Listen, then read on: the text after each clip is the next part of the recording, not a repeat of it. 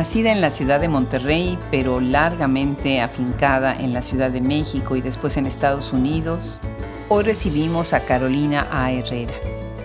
Va a ser un gusto conversar con ella con temas muy interesantes como la traducción, la comedia, la maternidad, la lingüística, el humor, la violencia, la muerte y la locura. Yo soy Adriana Pacheco y nos da muchísimo gusto recibirlos una vez más en este micrófono. Que disfruten.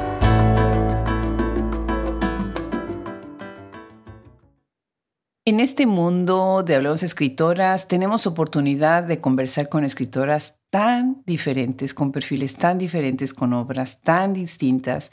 Y bueno, yo he visto algo muy interesante que yo no sé si es una constante, pero las escritoras regiomontanas tienen un carácter, una sinceridad y una frescura que me fascina. Y hoy tenemos el gusto de recibir a una escritora regiomontana, Carolina A. Herrera. Bienvenida, Carolina, Hablemos Escritoras.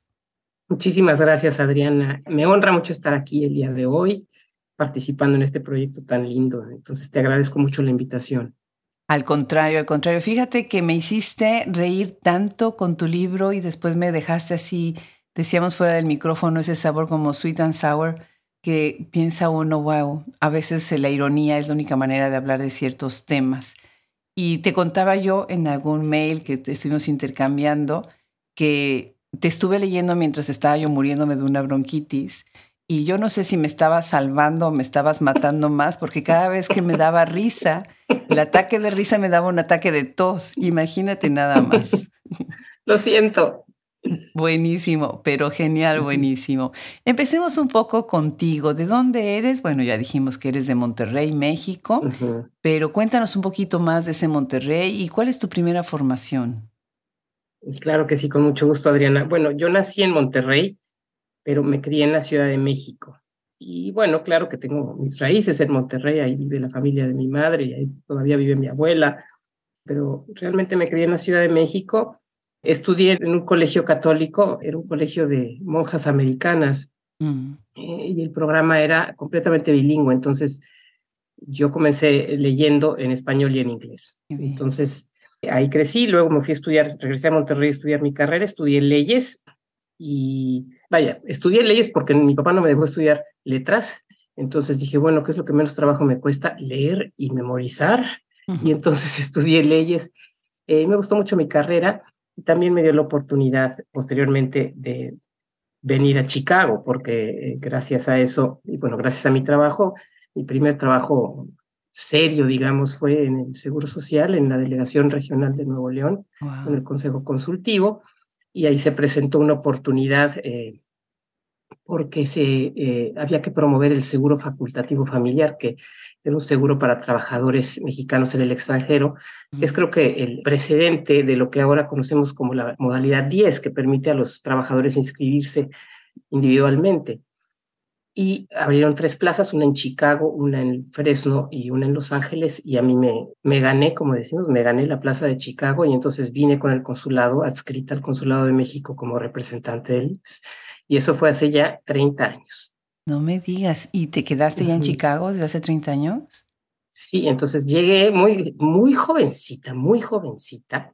Mm. Y estuve en Chicago primero seis años, abrí la oficina, hice el trabajo que había que hacer de promoción y de inscripción.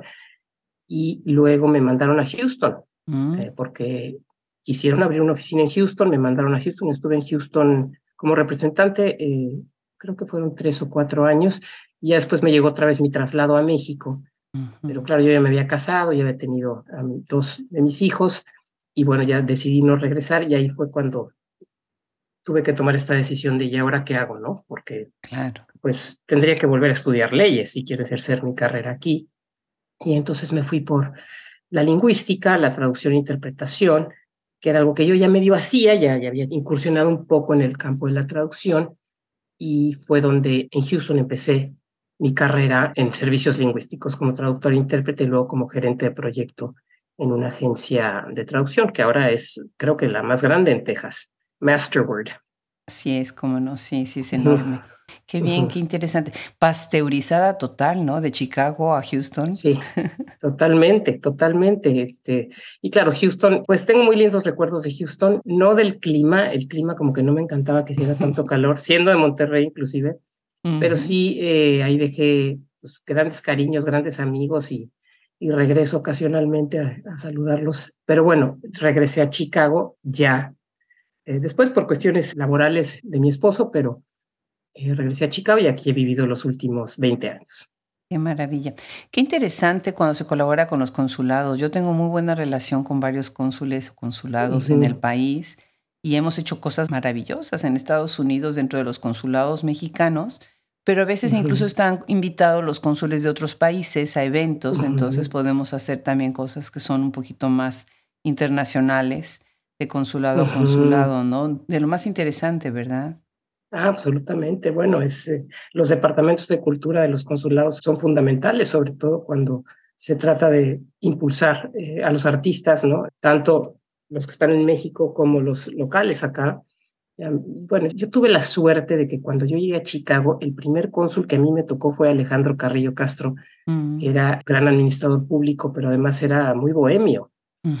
y, le encantaba, bueno, cantaba y tocaba instrumentos y componía y entonces era una, para mí él fue un mentor y un gran ejemplo de lo que es poder combinar tu carrera profesional con esta necesidad de creación, ¿no? Con esa parte creativa que todos tenemos, ¿no? Claro, claro. Y entonces creo que eso me influye bastante en, en lo que decidí hacer después. Claro. Y bueno, pues decidiste después hacer un máster en escritura creativa en la Universidad de Salamanca. Fíjate que estamos grabando este podcast en enero que es un mes dedicado al editorial Vaso Roto y a las poetas de Vaso Roto. Obviamente ya también publica en otros lados, pero tienen libros con Vaso Roto. Y conversamos con María Ángeles Pérez López, que ella es catedrática, es investigadora en la Universidad de Salamanca. Ay, me encantó su emoción de hablar de su universidad, que es una universidad además tan importante, ¿no? En las letras en español tan, tan importante. ¿Cómo es que el estudio, ese tiempo en la Universidad de Salamanca, influye en tu vida ya para volverte escritora o para empezar a escribir? Bueno, eh, María de Los Ángeles, si no me equivoco, cuando yo empecé, que fue creo que en el 17, era la directora de el Departamento de Letras Hispanoamericanas. Maravilloso. Y Luis Arturo Huichard, que es un poeta mexicano, que es el coordinador de la maestría. Fue una maestría que yo hice online y fue posterior a la publicación de Mujer que Piensa. Yo, Mujer que Piensa, lo escribí, eh, fue un experimento.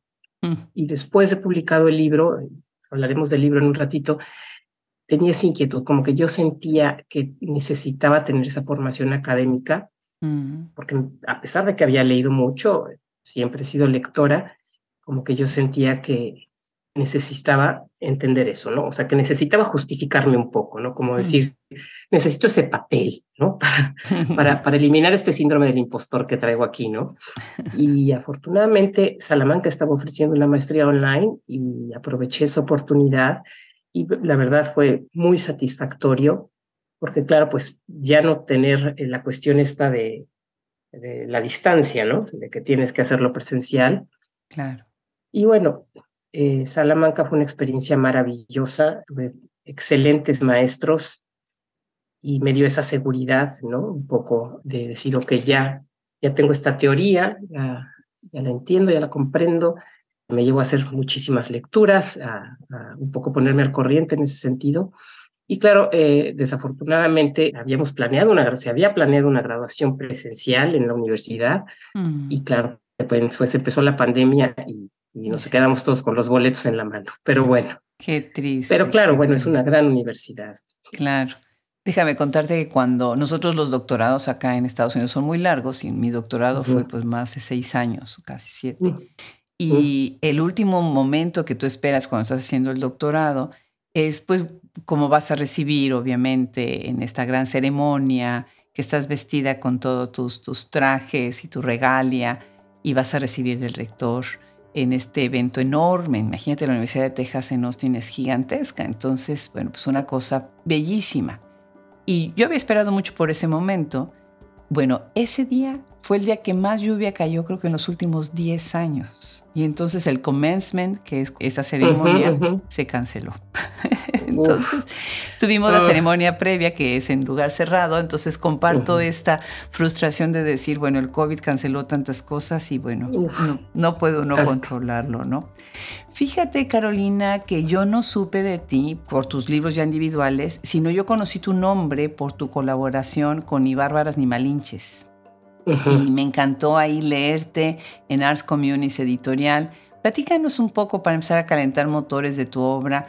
¿Cómo fue llegar a este libro, trabajar con Fernando Olsansky, hacer esta colaboración, Ni Bárbaras ni Malinches? Bueno, Ni Bárbaras ni Malinches salió creo que al año siguiente de que yo publiqué Mujer que Piensa. Así Y bueno, un poquito para darte contexto. Mujer que piensa comenzó como un experimento. Empecé a escribir un blog. Se me ocurrió esta historia, que es el primer capítulo del libro, primero de enero. Se me ocurrió esta historia. La escribí, la, la publiqué en un blog y la monté en Facebook. Y entonces empecé a tener retroalimentación muy positiva de mis amigos y mi familia. Y yo dije, bueno, pues ellos me quieren mucho, ¿verdad? Pero me animaron y seguí escribiendo. O sea, seguí escribiendo sobre este personaje. Y claro, es una larga historia de cómo fue que se publicó la novela, pero el caso es que yo muy confiada y muy, muy ingenuamente, cuando decidí novelarla, dije, Ay, voy a ir a México y me van a publicar. Por supuesto que ni me tomaron la llamada, ni me, contestaron los emails, porque claro, lleva 20 años fuera del país, ¿no? Entonces, no sabía cómo funcionaba eso. Y regresé a Chicago y dije, aquí tiene que haber una comunidad literaria y la, la encontré Maya Piña fue quien leyó el manuscrito y dijo, yo te voy a publicar.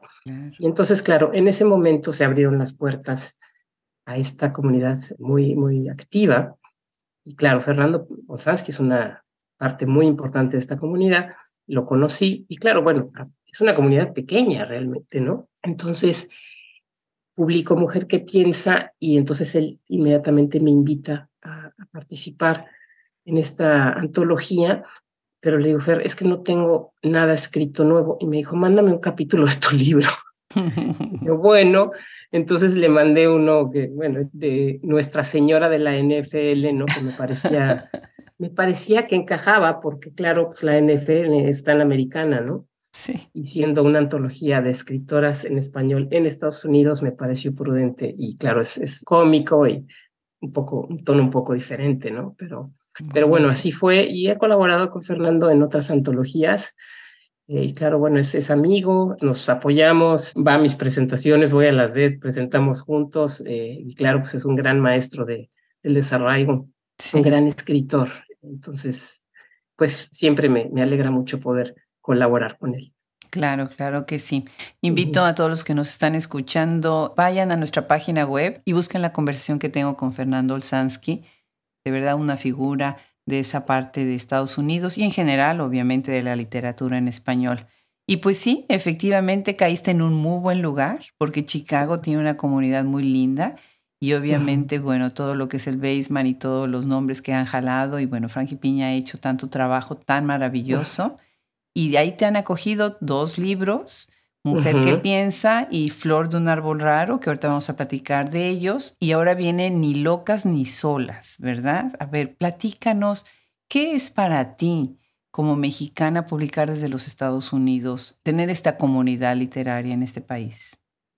Bueno, primero es, es para mí, me siento tan honrada siempre de decir que soy parte de esta comunidad porque, otra vez, siempre anda cargando uno con este síndrome del impostor, ¿no?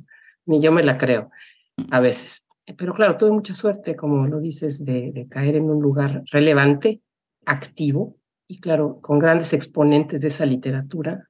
Y creo que además es una comunidad muy generosa, donde todo el mundo se apoya, o sea, donde todos, digo, siempre habrá algunas cositas por ahí, pero en general yo creo que todos nos apoyamos y nos consideramos. Entonces, desde ese punto de vista, creo que tuve mucha suerte. Y escribir para mí en español aquí como lo he dicho antes, es, es un acto de rebeldía, ¿no? O sea, mm. esa es mi lengua, es la lengua de la emoción, es la lengua del sentimiento y es en la lengua en la que me siento más cómoda escribiendo. Entonces, siento que ya somos muchos ¿y por qué no? O sea, ¿por qué no voy a escribir en español? ¿Por qué no voy a escribir en mi lengua? Ese es mi idioma. Y creo que tenemos que apoyar eso y fomentar eso, ¿no? Claro, claro, qué bueno, qué bonito lo dices. Escribir en español es un acto de rebeldía. Me gusta. La verdad es que hemos trabajado tanto, somos una comunidad que ha crecido muchísimo, además, en los últimos años, que estamos desde Estados Unidos promocionando y hablando de eso. Y somos una gran comunidad, muy unida, como bien lo dices con todo lo que pueda a veces pasar las diferencias, ¿no? Y bueno, pues empiezas con todo porque sale Mujer que piensa y gana el primer lugar en la categoría Mejor Primera Novela en un premio que yo quiero mucho, el International Latino Book Award, que ha hecho un trabajo también enorme, ¿no? Y bueno, pues este libro es todo, es todo, es una, o sea, la contraportada del libro de Jorge Hernández lo describe como un documento sociolingüístico, lo cual estoy de acuerdo, ¿no? Dice que retrata a las mujeres mexicanas de clase media, me parece que retrata a las mujeres mexicanas de más clases, no nada más de la clase media. Sus registros lingüísticos me parece muy interesante porque cómo estás jugando ahí con el idioma, su oralidad y sus preocupaciones.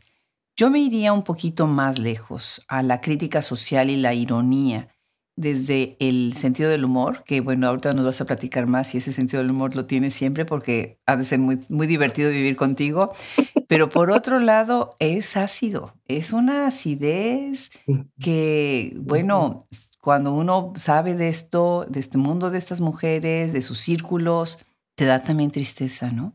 Te da también eh, este vacío, esta zozobra y esta desesperanza de todas las cosas que están pasando, ¿no?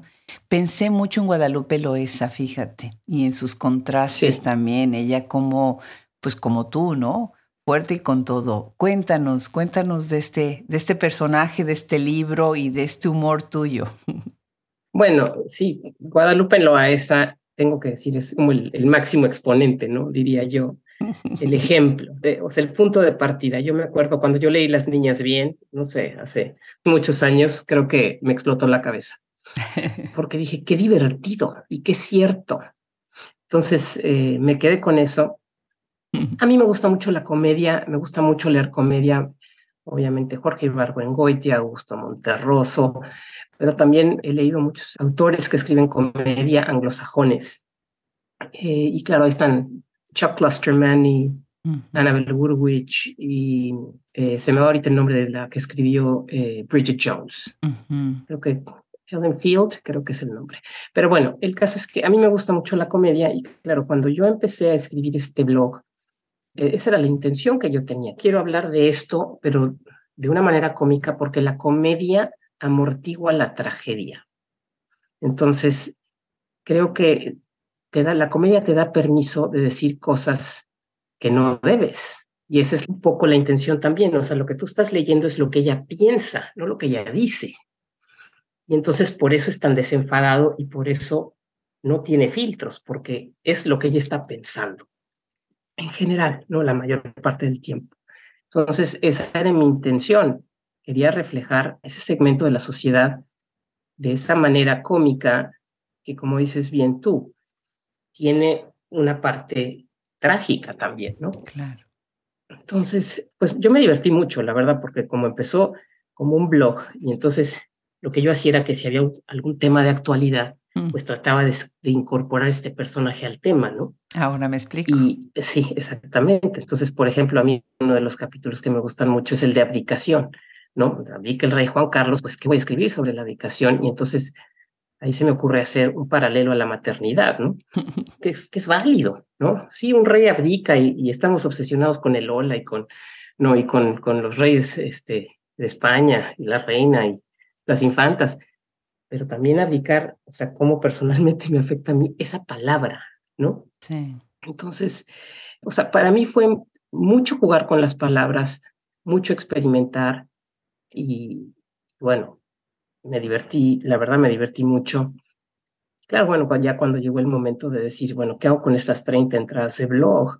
Se me ocurrió que podría novelarlo. Y eso fue lo que hice. O sea, darle un arco a este personaje. Y bueno, creo que para hacer un experimento salió bien. Salió muy bien, sacó hasta un Salió bien. claro, yo todavía no me la creía, yo decía, pero ¿cómo?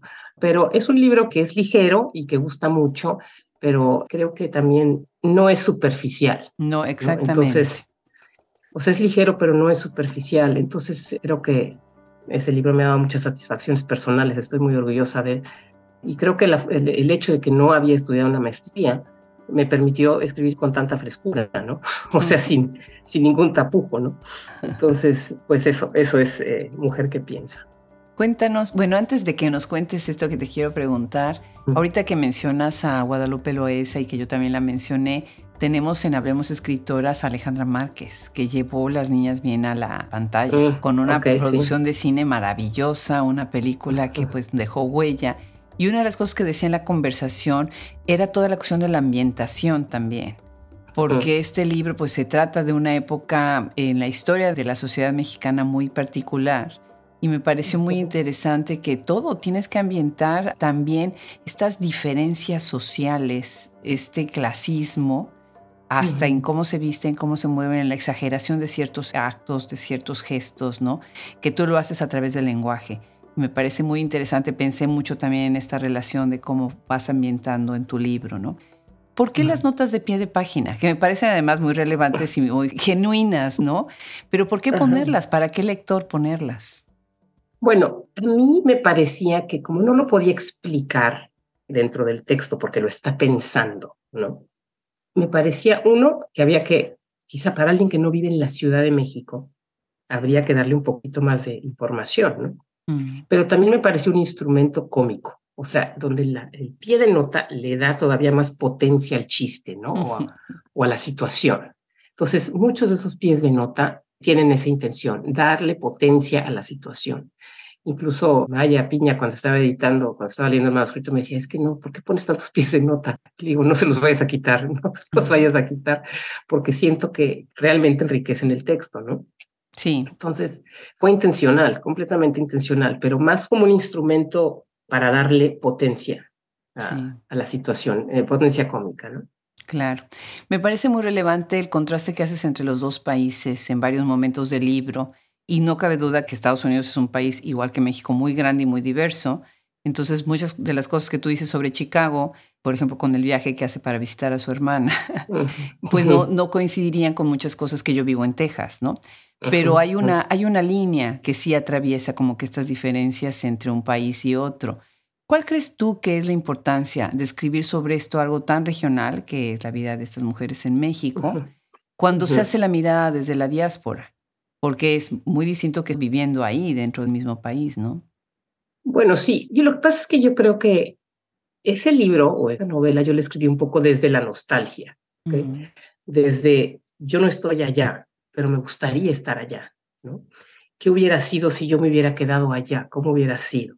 Entonces, esa es una cosa que me motivó a escribirlo de esa manera. Claro, consulté mucho con mi hermana, ¿eh? porque aunque yo me mantenía muy informada, siempre me he mantenido informada de lo que pasa en México y de las celebridades y de lo que es la cultura pop.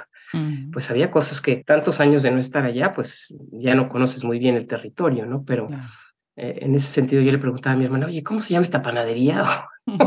o cositas así, ¿no? ¿Cuál es la panadería de moda?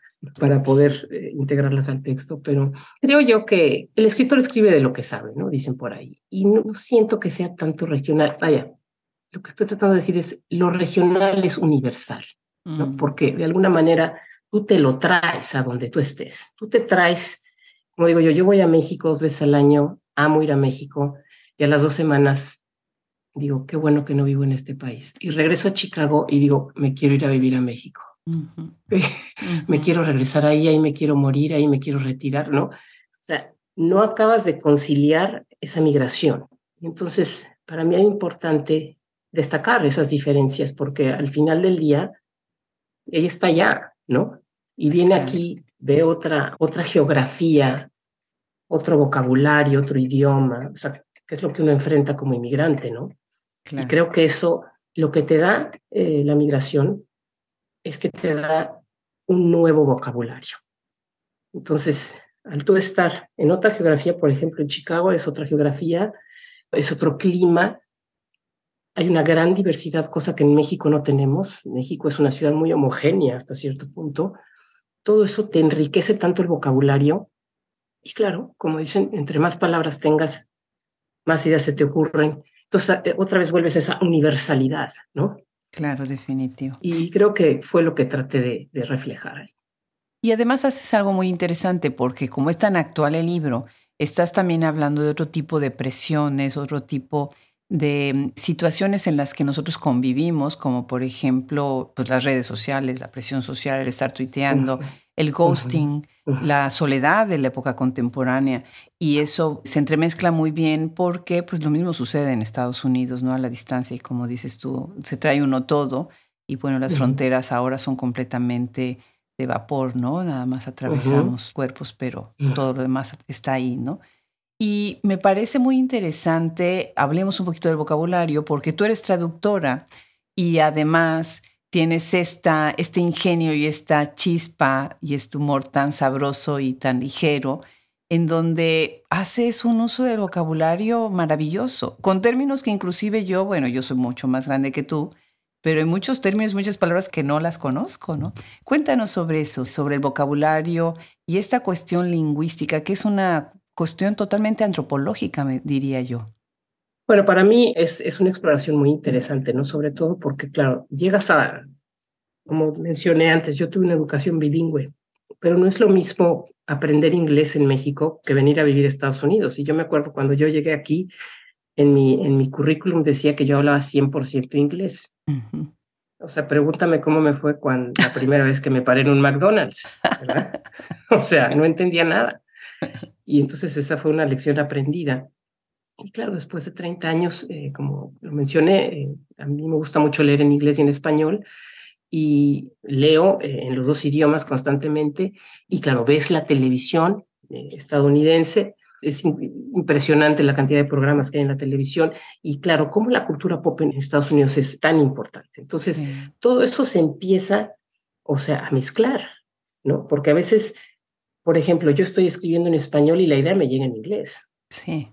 Y entonces yo empiezo a pensar, ¿cómo puedo traducir esto de manera que pueda tener el mismo impacto en español? Entonces empiezas a hacer muchos juegos de palabra y eso y claro, en este, en, Mujer que piensa en particular, bueno, para mí me, me, me, interesaba mucho reflejar la oralidad de ese, de ese sector, pero ese sector también está inundado de inglés, ¿no? Porque ahí todos van a escuelas donde aprenden inglés y vienen a Estados Unidos de compras y, y, ¿no? y ven la televisión en inglés y entonces por eso también eh, no me frené en ese sentido de decir, ah, nada más puedo escribir todo en español. No, también incluí algunas frases en inglés y claro, también un poco preguntándole a mis sobrinas también, oye, ¿cómo se dice esto? ¿Cómo se dice el otro? Es impresionante ver, eh, el otro día alguien preguntaba en inglés, ¿cómo dices so-so? ¿No? O ¿cómo, ¿cómo dirías en España?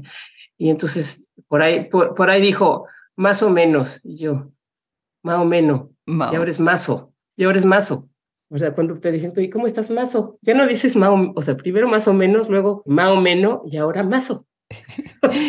o sea ¿cómo se van, si quieres, deformando estas palabras o transformando estas palabras y cómo pues hay que integrarlas porque es como habla la juventud, ¿no? Claro. Me dio risa ahorita que dices esto porque cuando daba yo clases todavía en la universidad, les decía yo a mis alumnos, y so-so no se traduce así así.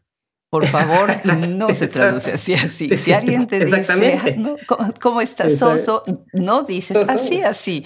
Por favor. Y ahorita tú lo estás usando. Genial. Sí, Sí, sí, exactamente, ¿no? Entonces, cuando me dije mi sobrina mazo, le digo, ¿qué es mazo? Más o menos. Ah, ok. Buenísimo.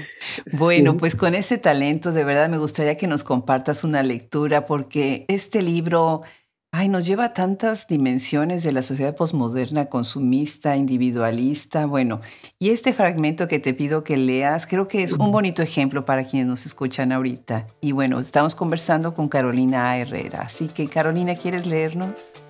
Con mucho gusto.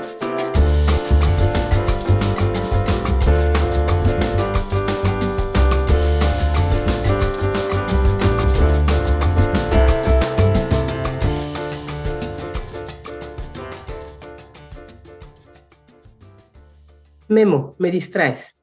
Estoy revisando mis correos, el Face y el Twitter a ver qué ha pasado en el mundo en los últimos dos minutos.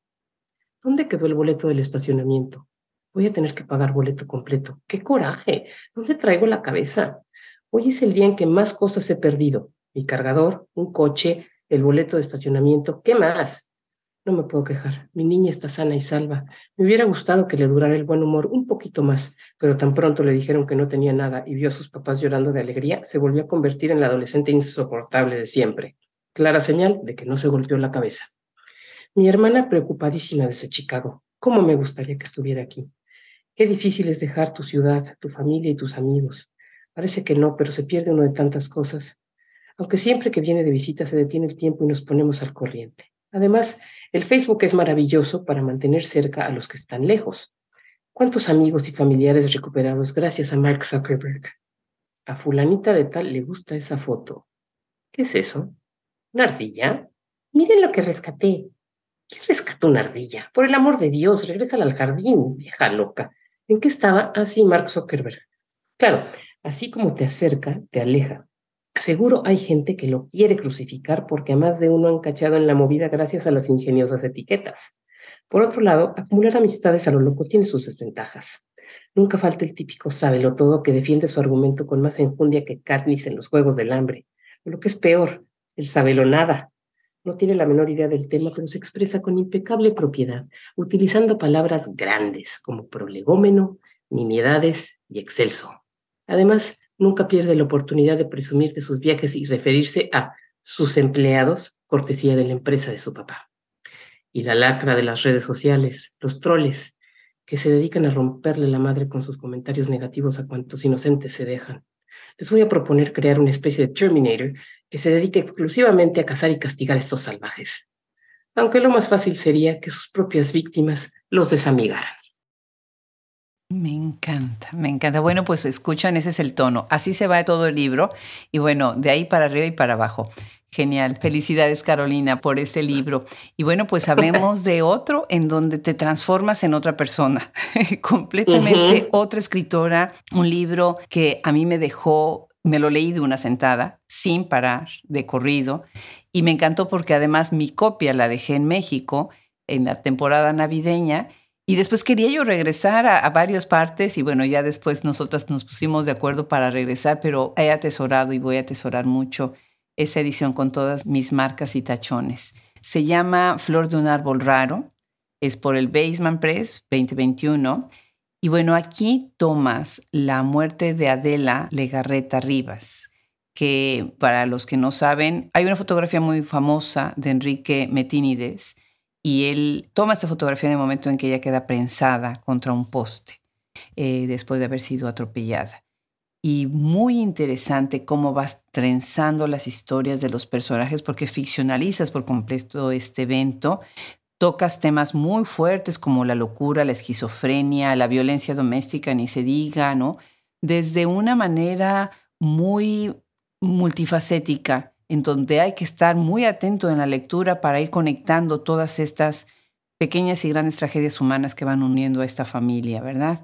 Cuéntanos, sé que este libro sale de tu maestría, sale por una sugerencia, pero cuéntanos más sobre él. Sí, claro. Bueno, el libro empezó como un trabajo final de máster.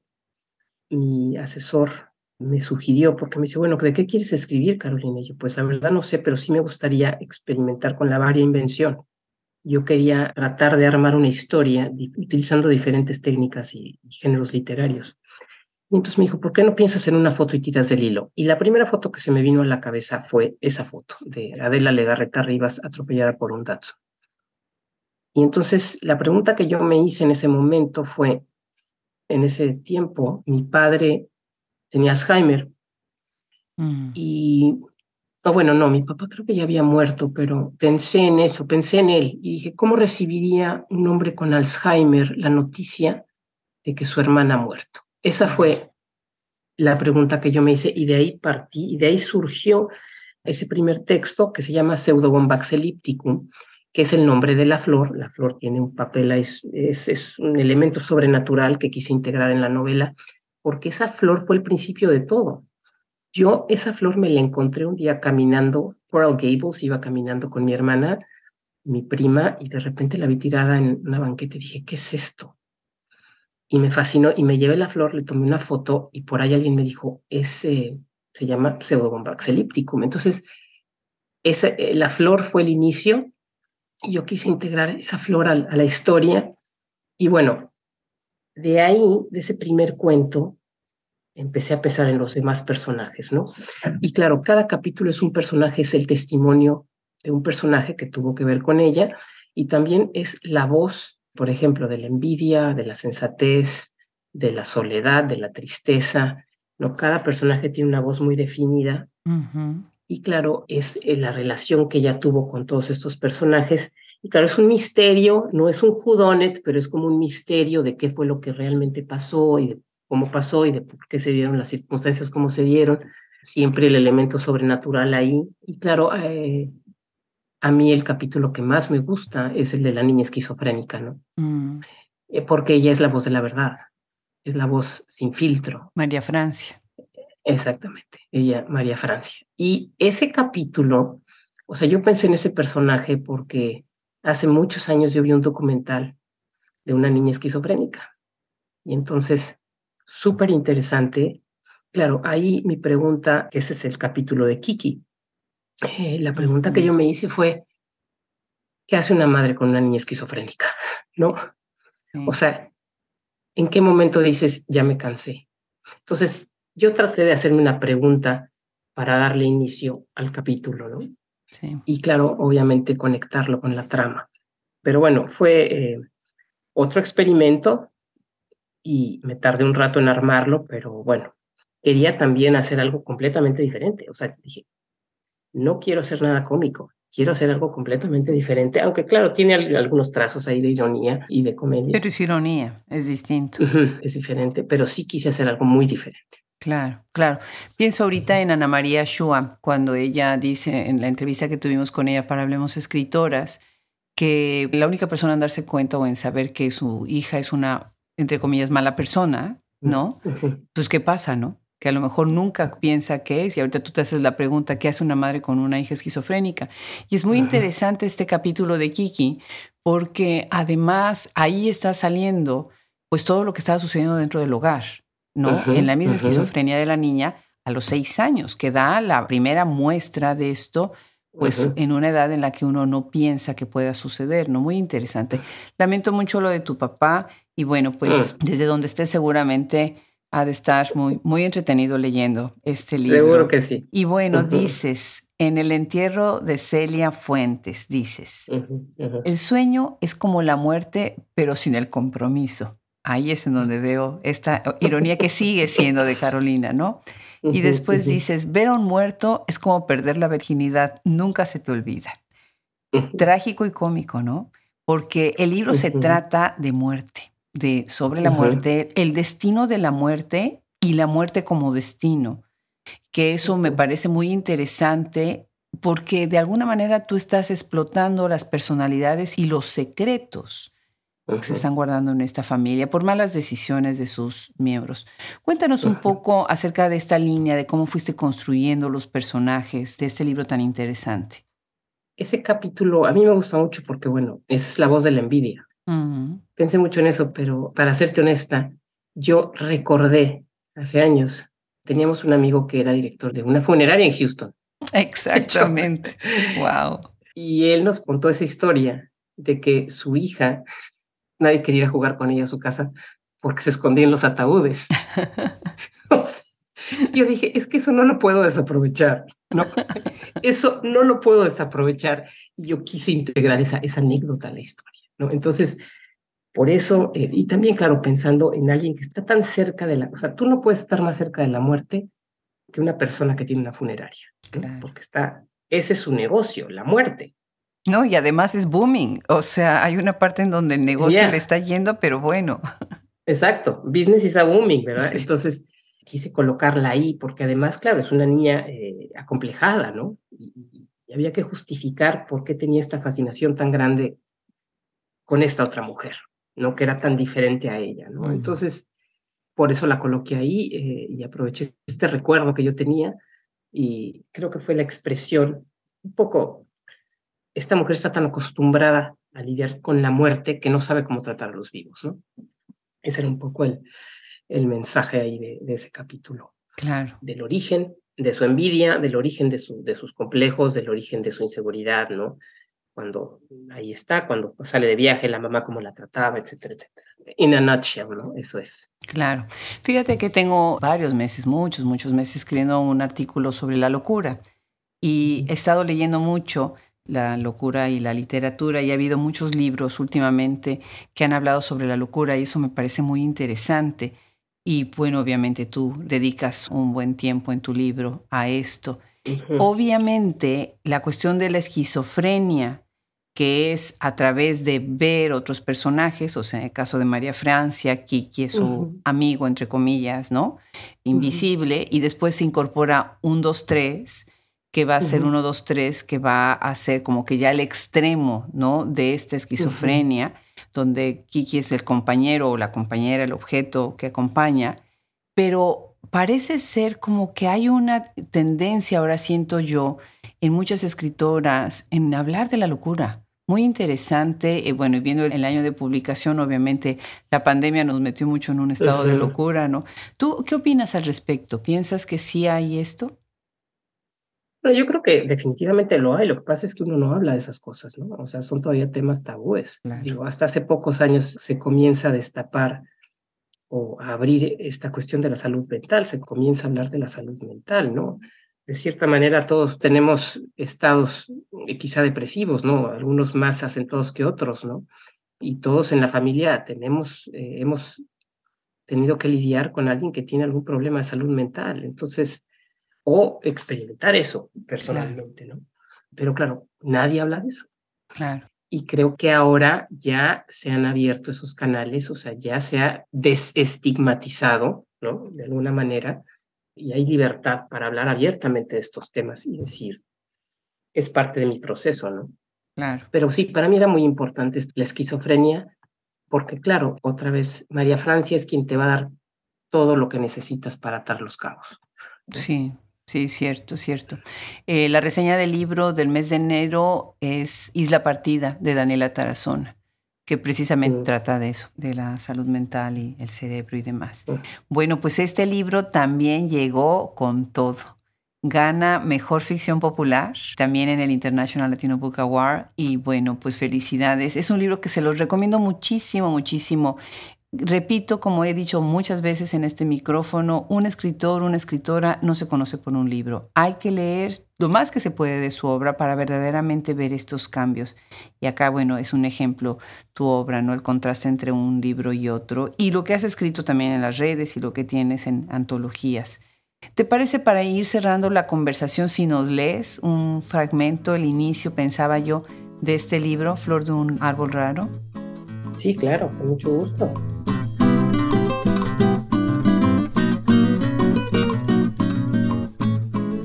Preferí no darle la noticia a mi padre de que su hermana acababa de morir hasta llegar a Mazamitla. A esas alturas del Alzheimer era mejor evitar que un coraje le apagara la lucecita, provocando otro episodio de ¿Quién eres? Suélteme, yo usted no lo conozco. O peor aún, auxilio, me secuestran. Suponiendo que se acordara de mi tía Adela, era muy probable que no quisiera ir al funeral. Tenían años sin cruzar palabra. Pero a decir verdad, más allá del riesgo de alterarlo, no conocíamos bien los detalles de la muerte de mi tía. Camilo, el jardinero portero mandadero limpia albercas que llevaba toda la vida con Adela, se limitó a informarnos que le había atropellado un Toyota. Cuando mamá le exigió más explicaciones, Camilo respondió que iba a guardarle el periódico, porque en ese pueblo hasta tirarse un pedo es noticia, señor Florencia. Genial, pues ese es el inicio de este libro. Carolina, ¿en qué estás trabajando ahora? Bueno, estoy trabajando en una colección de cuentos y claro, a veces pienso que Mujer que piensa y Flor de un árbol raro comenzaron como una colección de cuentos y entonces se amotinaron y se convirtieron en novela. Y ahora espero que esta colección de cuentos no se amotine, pero sí, eh, espero poder publicar o por lo menos eh, terminar, no publicar, pero terminar de escribirlos este año. Ese es mi, mi propósito de año nuevo. Qué maravilla. Pues no sabes qué gusto, qué delicia, qué delicia tenerte en Hablemos Escritoras. Gracias por escribir, por escribir estos libros. Se los recomiendo muchísimo. Búsquenlos, el Basement y bueno, todo lo que estás haciendo con otras colecciones como lo que tienen ya con Arts Communis. Mil gracias, Carolina. Un abrazo muy, muy grande desde Austin. Muchísimas gracias, Adriana. Eh, me honras demasiado. Eh, encantada de estar aquí, de participar en este proyecto tan lindo, de destacar a las escritoras. Es maravilloso aplaudo tu proyecto, tu consistencia y bueno, pues con mucho cariño. Muchas gracias, Adriana. Al contrario, en nombre de todo el equipo, un abrazo grande.